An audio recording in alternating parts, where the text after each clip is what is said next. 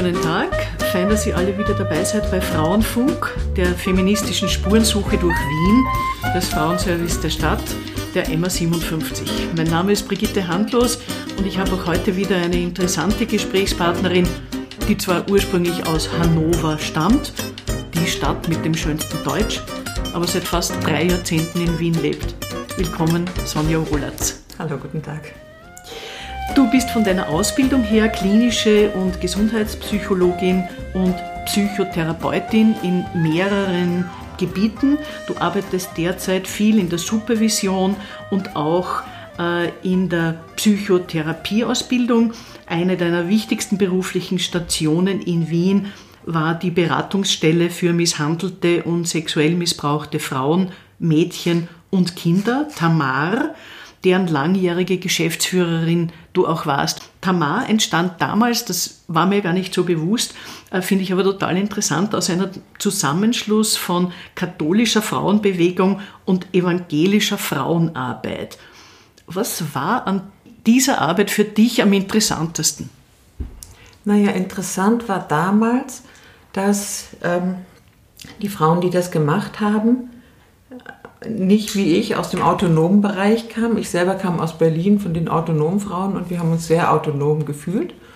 Und die, das Engagement und die Entschiedenheit, mit der die Frauen sich zusammengetan haben und gesagt haben, wir müssen für die Frauen, die wir erreichen können, was tun, über die nachdenken.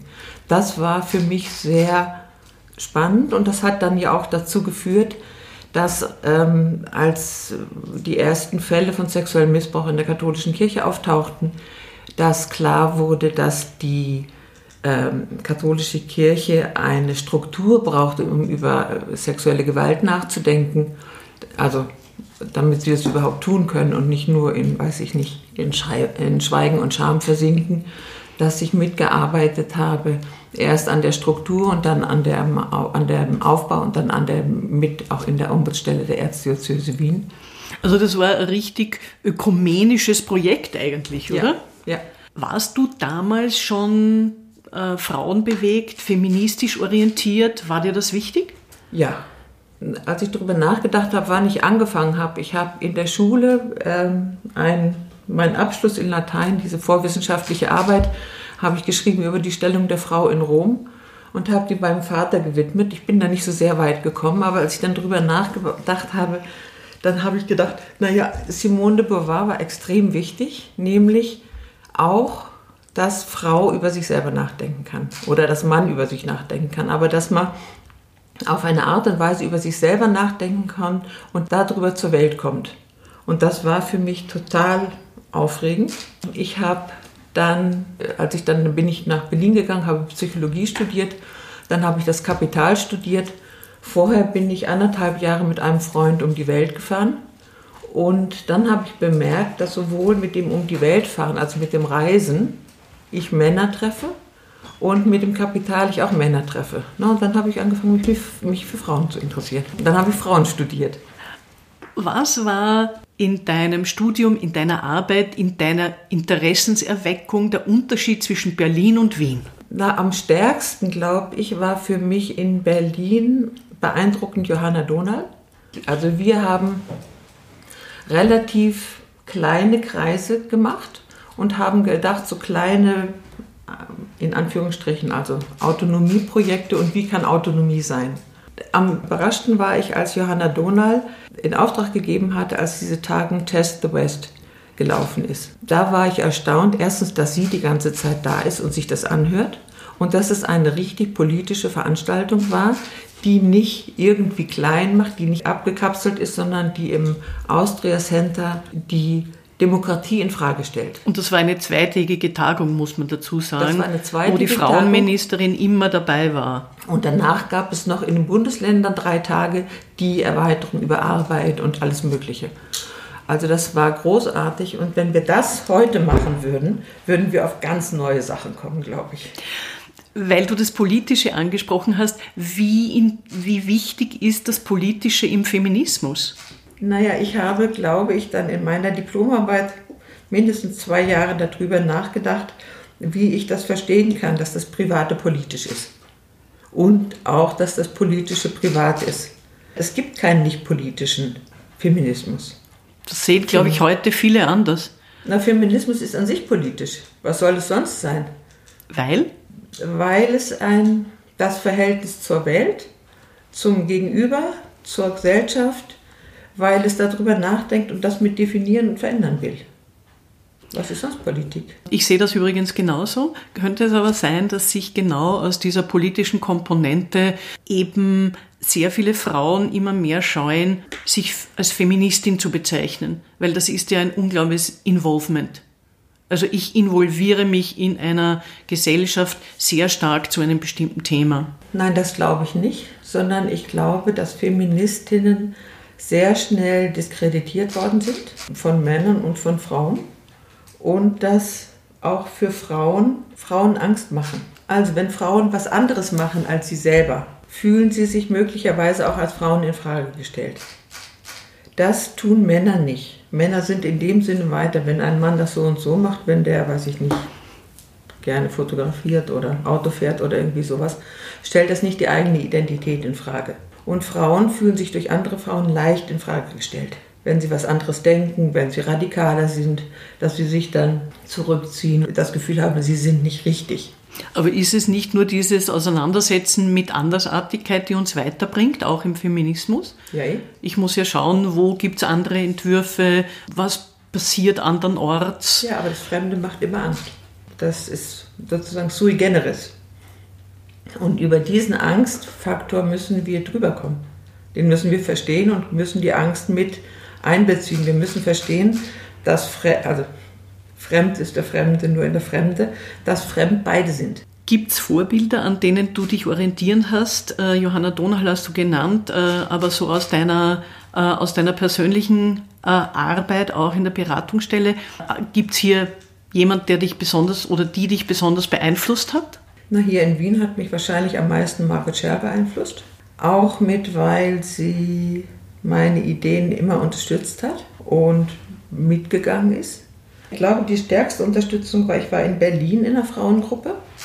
Dann haben wir eine Beratungsstelle gegründet und sind ein Team geworden und wir waren dann fast zehn Jahre lang haben wir zusammengearbeitet, bevor ich nach, hier nach Wien gekommen bin. Und in Wien habe ich auch ein Team gehabt. Und ich glaube, dieses Zusammenarbeiten im Team war das Wichtigste. Und im Team muss man sich natürlich vertrauen. Man muss sich vertrauen, man muss sich streiten, man tut sich sehr weh teilweise. Und da muss man verstehen, was so weh tut. Wenn man sich zu sehr identifiziert, wenn ich denke, ich weiß nur, dass es auf eine Art und Weise ist es richtig und dann merke ich schmerzlich, naja, die anderen verstehen, dass ich das denke, aber vielleicht ist es nicht so. Was machst du dann, wenn du verstehst, dass Weinen. es so nicht geht? Weinen natürlich erst einmal. Na, und dann irgendwann hilft es nichts. Dann muss ich es verstehen. Und dann ist die Frage, dann muss ich mit den Kränkungen umgehen und dann muss ich verstehen, dass es nicht Vertrauensbrüche sind, sondern dass die ihre Gründe haben und was die anderen Gründe sind, warum ich jetzt so eine eingeschränkte Sichtweise habe.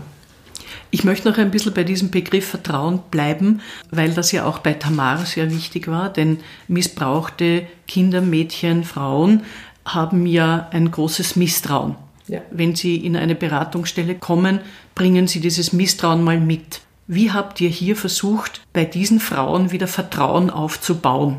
Naja, sie bringen beides mit. Sie bringen ein Misstrauen mit und einen Wunsch nach Vertrauen. Und ich glaube, dass, wie wir es versucht haben, im Blick zu halten, dass das keine Dichotomien sind, dass es nicht ein Entweder-Oder ist, Misstrauen und Vertrauen, sondern dass ich nicht, wie es so schön heißt, 100% vertrauen muss, der andere wird es schon gut mit mir meinen, sondern ich darf drüber nachdenken, fühlt es sich gut an. Wenn es sich nicht anfühlt, kann ich drüber sprechen das Vertrauen zu haben, darüber sprechen zu können. Denn wenn das wächst, dann wächst das Vertrauen in die andere Person und in sich selber. Wie könnte ich als Feministin mehr Vertrauen zu männlichen Kollegen, zu Männern generell gewinnen?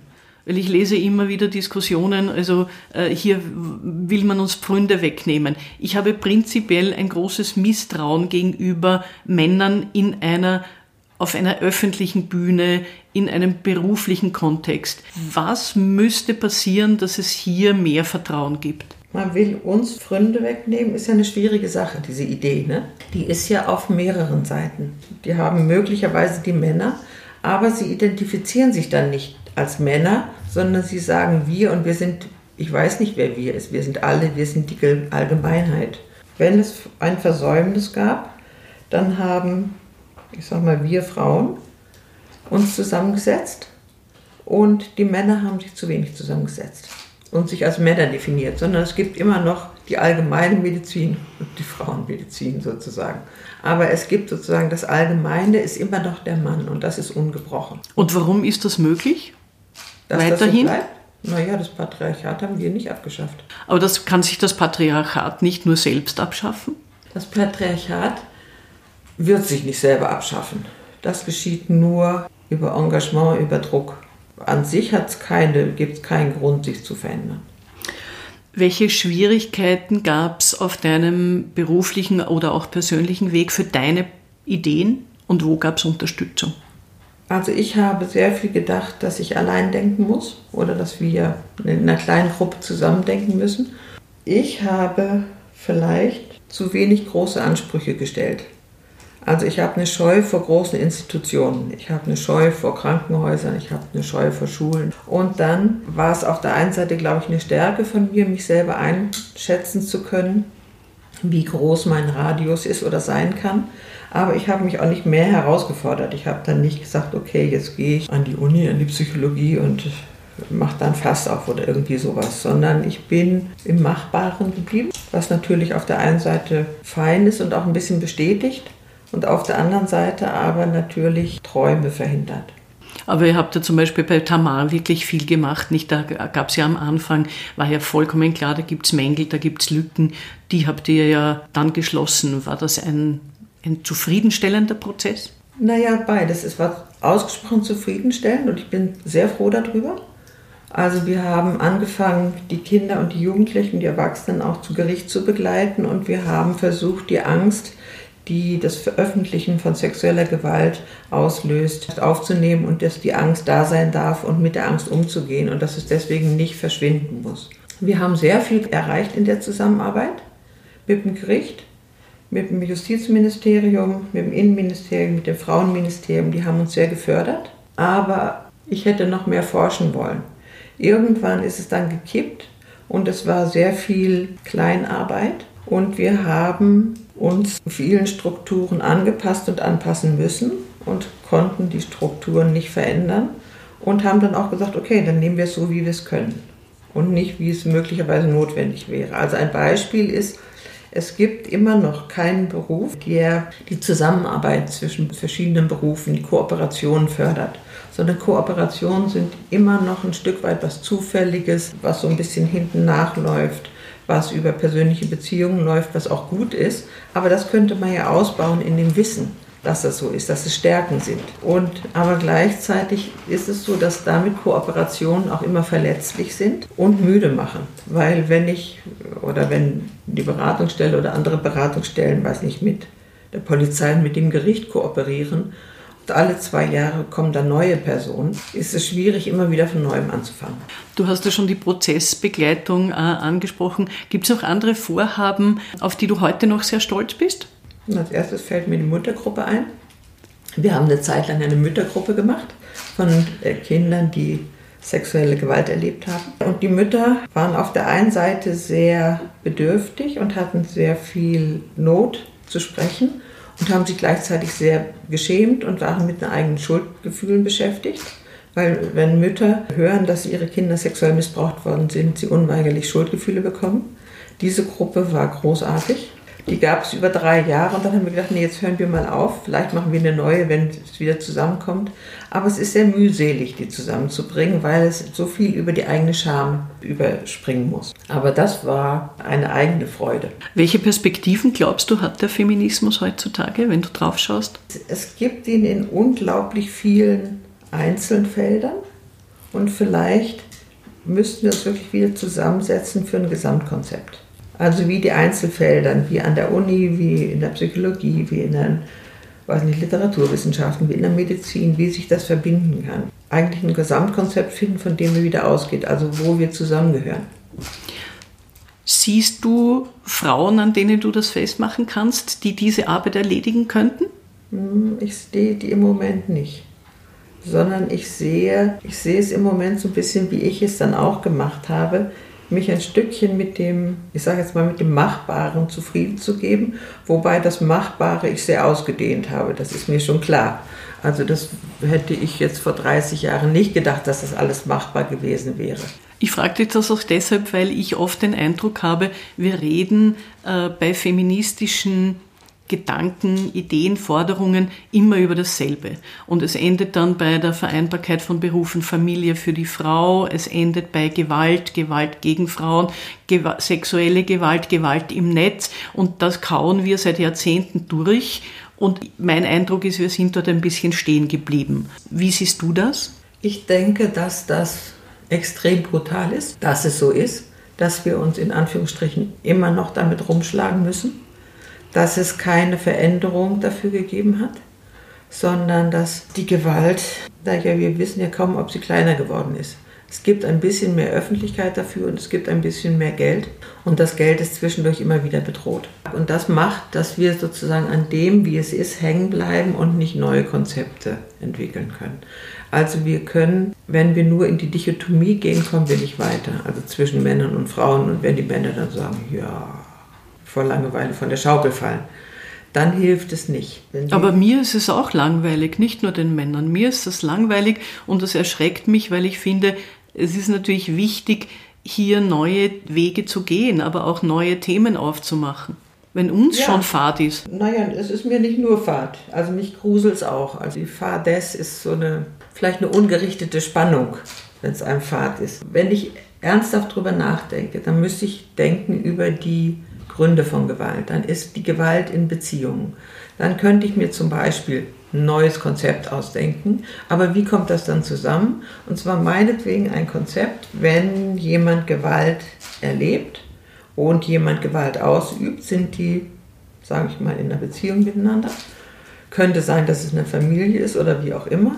Und wir könnten uns zum Beispiel vorstellen, dass diese Personen für dieses Verhältnis, was sie miteinander haben, so etwas ähnliches wie Buddies kriegen. Wie das jetzt organisiert werden kann, keine Ahnung. Aber dass, dass sozusagen, dass dieses, dass es Gewalt gegeben hat, dass das da drin Thema ist und dass das überhaupt auch mit anderen Thema ist. Dass es nicht in der Isolation, in der Zweierbeziehung, in der Familie verschwindet, sondern dass das ein öffentliches Thema ist und ein wichtiges Thema ist.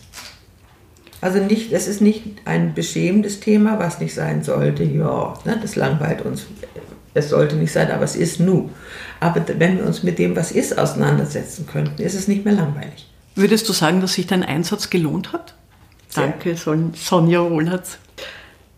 Dem Publikum danke fürs Zuhören und dranbleiben. Ihr hört uns auf frauenfunk.at und findet uns auf allen gängigen Podcast-Kanälen und natürlich auf der Facebook-Seite der MA57 Frauen in Wien. Vielen Dank fürs Zuhören.